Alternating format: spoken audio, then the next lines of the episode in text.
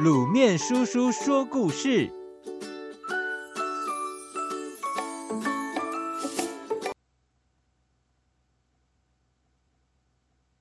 海娃送信。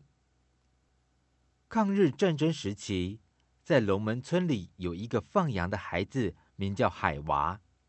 他又勇敢又机灵，因而被选为儿童团的团长，协助军队完成任务。有一天，老村长交给海娃一封信，要他尽快送去给军队。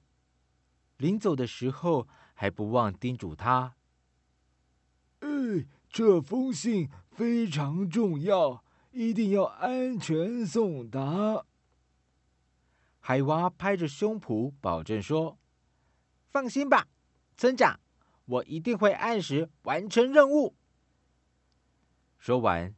海娃就急忙把信收好，赶着羊群上路了。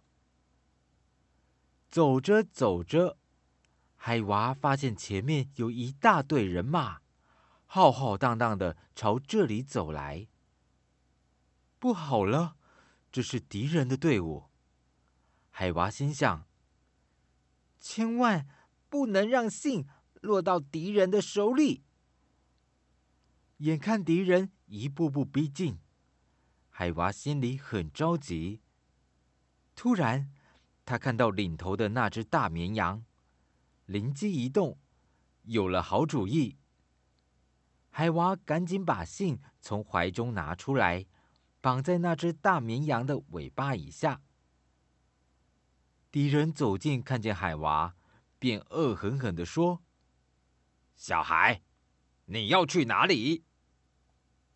海娃十分镇定地说：“我要到对面山上放羊。”可是敌人不相信，于是搜遍海娃全身，却什么也没找到，只好放他通行。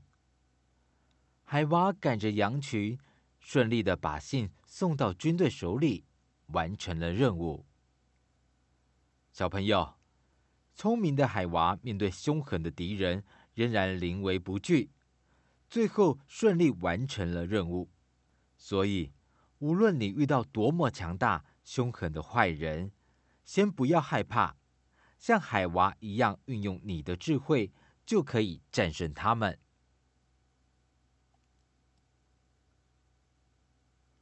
爱动脑的鲁班。鲁班是中国古代的能工巧匠，他发明的锯、钻、刨、云梯等工具，直到现在还被人们广泛的使用着。鲁班的这些发明成就与他平时爱动脑、善于观察有很大的关系。据说他发明的锯，就是源于小草带给他的灵感。有一次，鲁班参加一项大工程，这项工程需要很多木材。当时砍树还是要用斧头，速度很慢。按照这样的进度，任务恐怕无法完成。鲁班很着急。一天，他到山上看工人砍树，上坡时，他紧紧抓住野草向上爬。突然感到手掌心传来一阵阵痛，爬到山上后，他才发现手心已经被划出一道伤口，还渗出了血丝。是什么样的草划破了鲁班的手呢？仔细观察后，他发现刚才抓过的野草上有锯齿状的刺，而且很锋利。